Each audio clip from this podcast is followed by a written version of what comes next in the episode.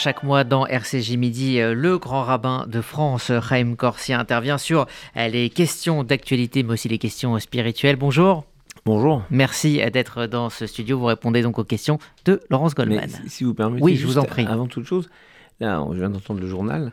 Euh, le, la mosquée de Paris est déjà en elle-même un monument qui rend hommage aux soldats musulmans qui s'étaient engagés pour la France pendant la Première mm. Guerre mondiale. Et par ailleurs, il y a déjà euh, huit ans, on avait installé un, outil informatique qui permettait de faire défiler les noms de ces soldats musulmans.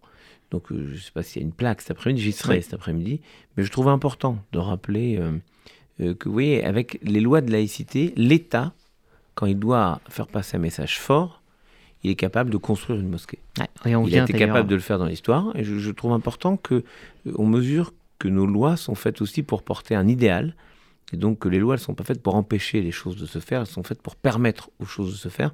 Et on devrait réfléchir que quand on demande parfois qu'on on combatte vraiment fortement et totalement l'antisémitisme, qu'on exhibe que c'est déraisonnable, que c'est euh, outrancier comme méthode. Je me souviens du Conseil constitutionnel qui avait estimé que la loi Avia était euh, disproportionnée dans ses actions contre euh, pour le contrôle des flux, notamment sur Internet, la haine sur Internet, je, me dis quand même, la loi, elle est faite pour permettre aux choses importantes de se faire et jamais pour empêcher les choses importantes de se faire. Donc, en entendant cela, je me suis dit, voilà, c'est important de rappeler que la loi, elle est faite pour euh, permettre de dire quelque chose à l'ensemble de la société et à l'ensemble de l'histoire, puisque ça a été érigé il y a 100 ans et on va célébrer le centenaire tout à l'heure. Alors avant d'en venir, euh, Monsieur Laurent Rabin, à, ces sujets autour de la laïcité hein, qui font polémique euh, très fortement, euh, tout d'abord votre réaction à cette prise de position qu'on a prise le week-end dernier de Serge et Beate Klarsfeld qui ont affirmé leur soutien à Louis Alliot, le maire de Perpignan membre du Rassemblement national. Euh, Ariel Goldman, le président euh, du FSJU, a déclaré sur Twitter Je suis désolé, mais pour moi aussi, ça ne passe pas. Est-ce que vous partagez ce sentiment? Ils ont été faits citoyens d'honneur hein, ah, de la ville. Hein. Voilà. C'est pas la même chose, pardon, mais c'est pas la même chose. Vous voyez, j'aime que les choses soient précises. Ils n'ont pas apporté un soutien au maire de Perpignan. Ils ont accepté une reconnaissance établie par la mairie de Perpignan, c'est-à-dire par une ville, et, euh, euh, c'est différent, c'est pas euh, c'est pas exprimer un soutien ni à la politique ni aux options politiques de quelqu'un. C'est une ville, donc une partie de la France qui les honore dans ce travail, pardon, prophétique qu'ils ont toujours mené l'un et l'autre, Serge et Beth Karsfeld. C'est vrai que on aurait été plus serein s'ils avaient refusé la distinction ou s'ils avaient fait passer le message à la communauté juive locale, qui est présidée par un homme formidable qui s'appelle Daniel Elimi. Mais il faut penser que c'est très compliqué pour ces villes, euh, quand vous avez le maire d'une ville qui est Front National, ou maintenant qui, est euh, France Insoumise, vous êtes le maire de Perpignan, vous êtes le maire de, euh, de Fréjus, ou vous êtes le président de la communauté de Fréjus, vous êtes le président de la communauté de Béziers. et, vous, et, vous, devez gérer aussi des rapports avec une autorité. C'est quelque chose de très compliqué. En tout cas, il ne faut jamais oublier ce travail incroyable qu'ont posé pour l'histoire Serge et Beth Karsfeld. Ils auraient pu agir différemment. Je crois qu'ils sont euh, aussi à un temps où euh, ces reconnaissances sont une façon de dire que le travail qu'ils ont fait, on, parle de Perpignan, mais enfin, autour de Perpignan, il y a euh, les camps, il y a Saint-Cyprien, il y a tout ce travail qui a, été fait par eux sur ces camps locaux. Euh, comme ils l'ont fait d'ailleurs juste avec Serge et Bert Karsfeld dans le camp des Loirets à Bonne-la-Rolande et à, et à, euh, et à Bonne-la-Rolande et à euh, Pithiviers. Et donc, on voit bien que les, municipalités qui, se rendent compte que ce sont ces deux personnes qui ont sorti toute cette part de l'histoire de, de l'oubli dans lequel notre volonté collective d'effacer euh, tout ce passé horrible et affreux, honteux pour nous tous, euh, nous pousser à, nous enfoncer. Et eux ont rétabli les faits, des noms, des histoires. Donc, euh, moi, moi, je suis prudent. moi, je suis prudent. Pardonnez-moi, je voudrais vous lire, j'étais en train de la chercher, cette déclaration de Serge Klarsfeld mhm. euh, euh, citée par le journal Libération. Euh, j'ai observé, en parlant de Louis Alliot, qu'il y a quand même une évolution. Marine Le Pen a pris position l'an dernier, cette année encore sur le Veldiv. J'ai dit publiquement que c'était un pas en avant. Du point de vue juif, on peut le reconnaître. J'observe aussi que depuis longtemps à Perpignan, Louis Alliot vient aux cérémonies, qu'il y favorise la lutte contre l'antisémitisme et j'ai considéré qu'il fallait pousser cette tendance. Vous n'y voyez pas une prise de position en faveur de Louis Alliot qui est en ce moment en concurrence avec Jordan Bardella pour la présidence du Rassemblement national C'est blanc bonnet, bonnet blanc. De toute manière, voilà, si vous permettez, vous, vous dites Rassemblement national, je m'interdis de dire cela, c'est le Front national. Vous pouvez changer de nom, la réalité c'est que c'est le Front national, avec son histoire, avec son idéologie, avec ce rejet terrifiant de, de, l'altérité de l'étranger. Je, vous signale qu'il y a une députée euh, qui s'appelle Astrid Panossian, mmh. qui a osé les appeler à l'Assemblée euh, un parti euh, xénophobe, et elle a eu un rappel à l'ordre, ce qui m'a profondément blessé. Parce que oui, le Front National est un parti xénophobe, c'est-à-dire qu'il suppose déjà le mal de quelqu'un qui est étranger. Moi, je pense qu'on doit rester sur un principe simple, c'est étranger ou pas étranger, tant qu'on ne fait pas le mal, on n'est pas différent des autres. Je, suis porté par un des textes que nous avons d'ailleurs fini et recommencé hier, puisque c'était Simchat Torah, ce temps merveilleux de la fin du recommencement de la Torah. Et cette Torah nous dit, à de si nombreuses reprises, tu aimeras l'étranger car tu as été étranger en terre d'Égypte.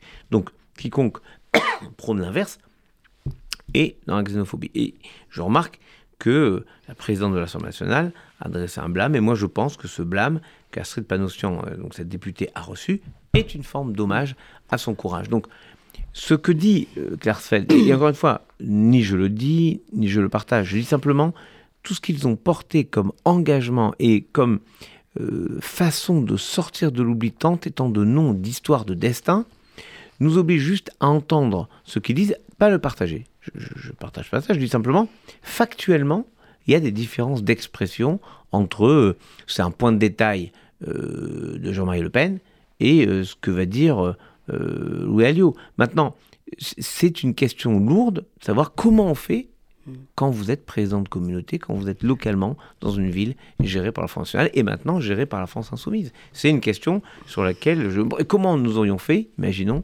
avec si le Front National l'avait emporté au, aux élections présidentielles, comment nous aurions fait? Qu'on se serait mis dans un rejet absolu? Comment faire? C'est une question très lourde.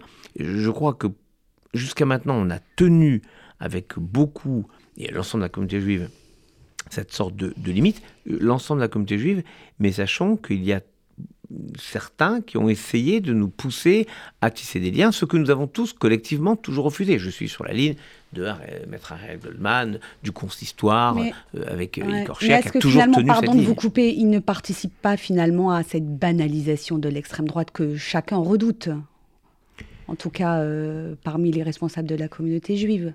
Les grandes voix de la communauté. Ne me, demandez, pas de juger les Klarsfeld. Ils sont au-delà du jugement. Maintenant, c'est leur option on peut entendre ce qu'ils disent et on peut ne pas le partager. Moi, j'ai une telle tendresse respectueuse pour eux que euh, je, m'interdis de les juger. Et évidemment, je ne partage pas ce qu'ils disent, parce que je pense qu'il y a quand même une histoire, il y a une trame de convictions qui ne sont pas conformes avec ce qu'on peut aspirer. Maintenant, si on voit une vision plus euh, spirituelle, plus religieuse, la femme de Rabbi Meir, qui s'appelait Broria dans le Talmud, enseigne que ce n'est pas le pécheur qui doit disparaître, mais la faute. Itamu chataï min que disparaissent les fautes de la terre et non pas les fauteurs. C'est l'enseignement de la femme de Rabbi Meir à son mari, tout Rabbi Meir qu'il était. Donc peut-être qu'il faut, euh, en tout cas, euh, en tout cas certainement, garder tout notre respect pour les Karsfeld.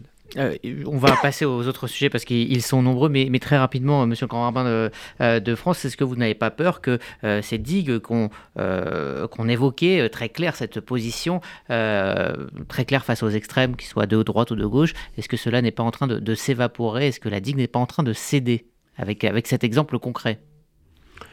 Là, c'est ponctuel, c'est une, une distinction d'une ville ça, ne dit rien de toute la politique et je ne pense pas que Sarsfeld se soit exprimé sur l'ensemble de la politique du maire de Perpignan et de ses options politiques. Ils sont exprimés sur sa participation aux cérémonies mémorielles, sur ce qu'est son engagement par rapport à leur combat, mais ça ne dit pas, c'est pas un blanc-seing apporté à l'ensemble de ces actions. Mais je, me propose d'en parler avec eux. Mais je vous dis, c'est, il ne faut jamais oublier tout ce qu'ils ont pu apporter euh, aux jeunes français et à la France euh, dans son ensemble. Euh, Corsia, vous avez pris la parole début octobre devant l'Institut Diderot pour répondre la vaste question quel avenir pour les Juifs de France? Et votre constat est assez euh, pessimiste. Vous avez évoqué un risque de dévoiement de notre laïcité qui viendrait mettre en danger la liberté religieuse dans notre pays et donc à terme l'avenir des Juifs de France. Vous parlez d'un phénomène d'athéisation.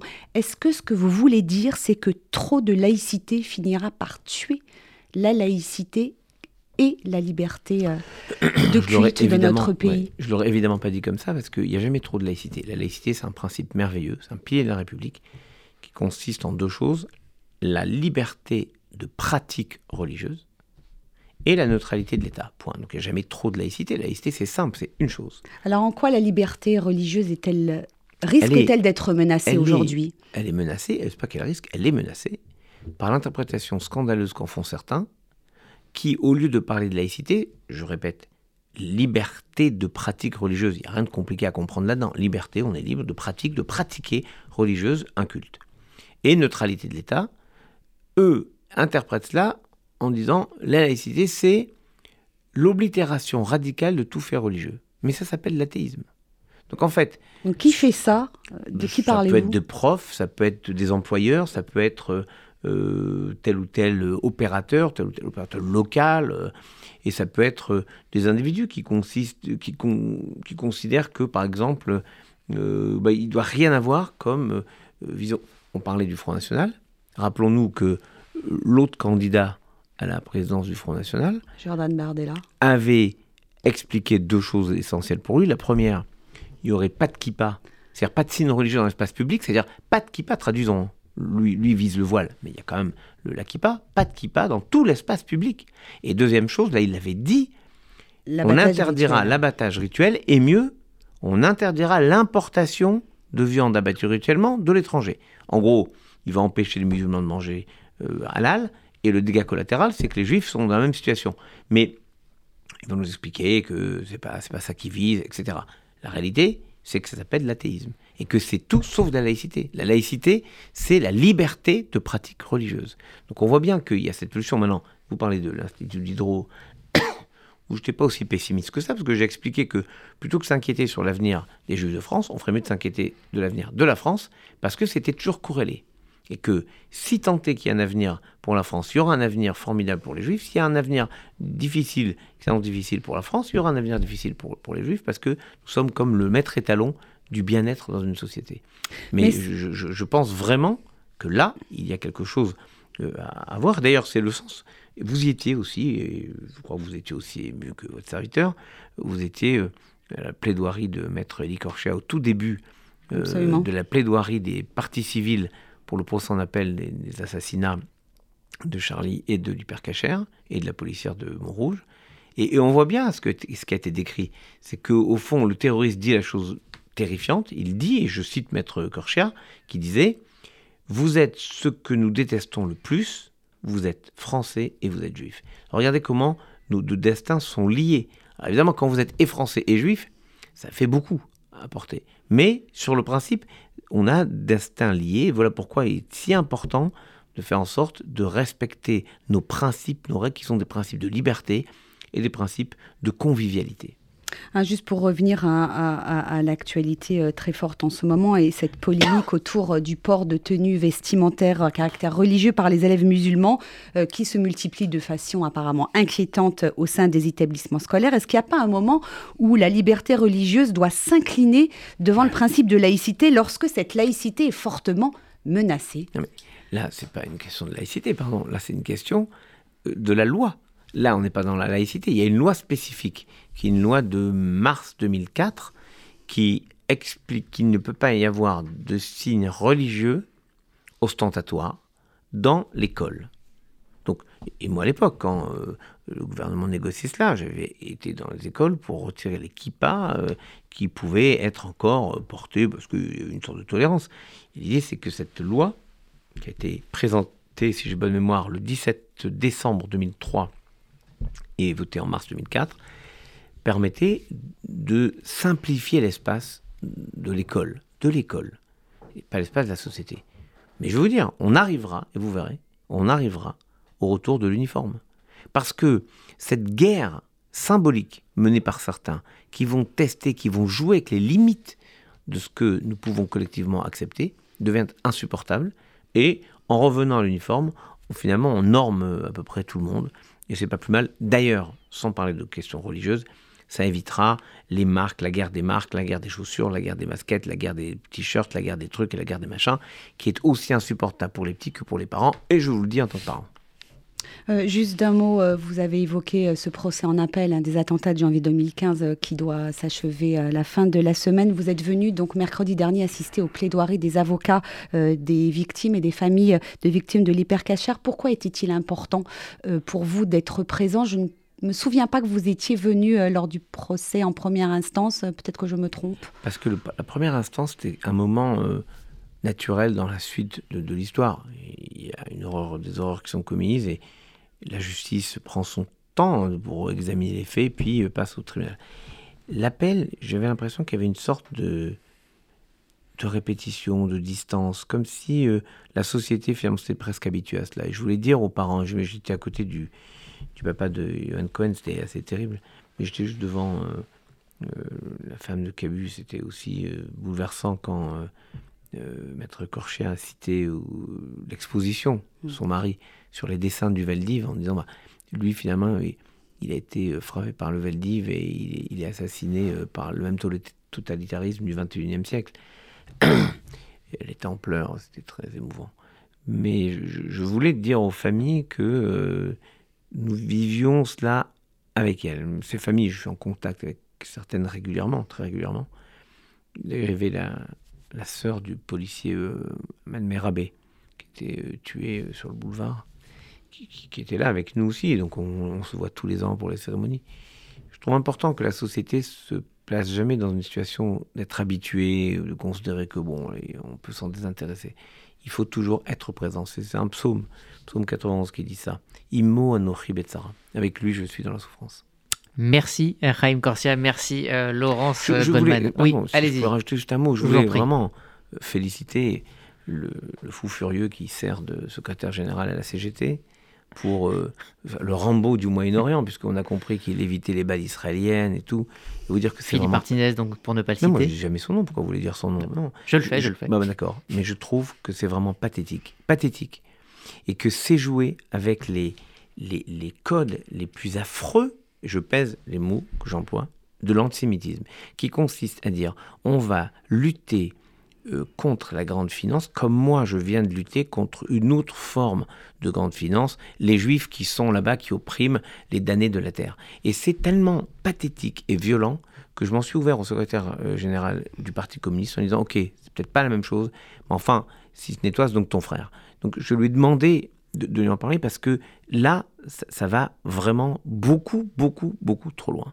Et, c'était une c'était incompréhensible, il n'y avait aucun rapport avec ce qu'il était censé euh, venir dire, venir faire, si ce n'est euh, envoyer un message à quelques semaines, parce que c'est ça l'enjeu pour eux tous, et cette grève et tout ça, envoyer un message à quelques semaines d'une élection importante pour eux, et, je trouve que c'est gravissime de sacrifier euh, quelque chose d'aussi important que la paix sociale dans un pays, en utilisant, comme l'ont fait tous les, tous les dictateurs, tous les méchants de l'histoire en utilisant l'antisémitisme comme fédérateur pour euh, arriver à ses fins. Et, je voulais vous le dire parce que euh, moi je suis pas forcément dans la réaction immédiate sur les réseaux sociaux. Tout le monde me dit mais il faut dire quelque chose. Dire quelque chose de quoi? J'ai préféré expliquer les choses là où il fallait et dire la responsabilité qui était la sienne. Mais je veux vous dire que les choses, elles ont une finalité et les choses se voient. Un moment, les faits, puisqu'ils aiment bien dire ça au Parti communiste, les faits sont têtus. Et on verra bien un moment qui jette de l'huile sur le feu, qui empêche toutes les parties, euh, que ce soit au Moyen-Orient ou ailleurs, de se rapprocher, de faire la paix. Et croyez-moi, ce qui a été fait par euh, euh, ce responsable de la, CGT, c'est rien d'autre que de mettre de la violence et de la haine dans un temps qui appelle beaucoup plus de l'apaisement.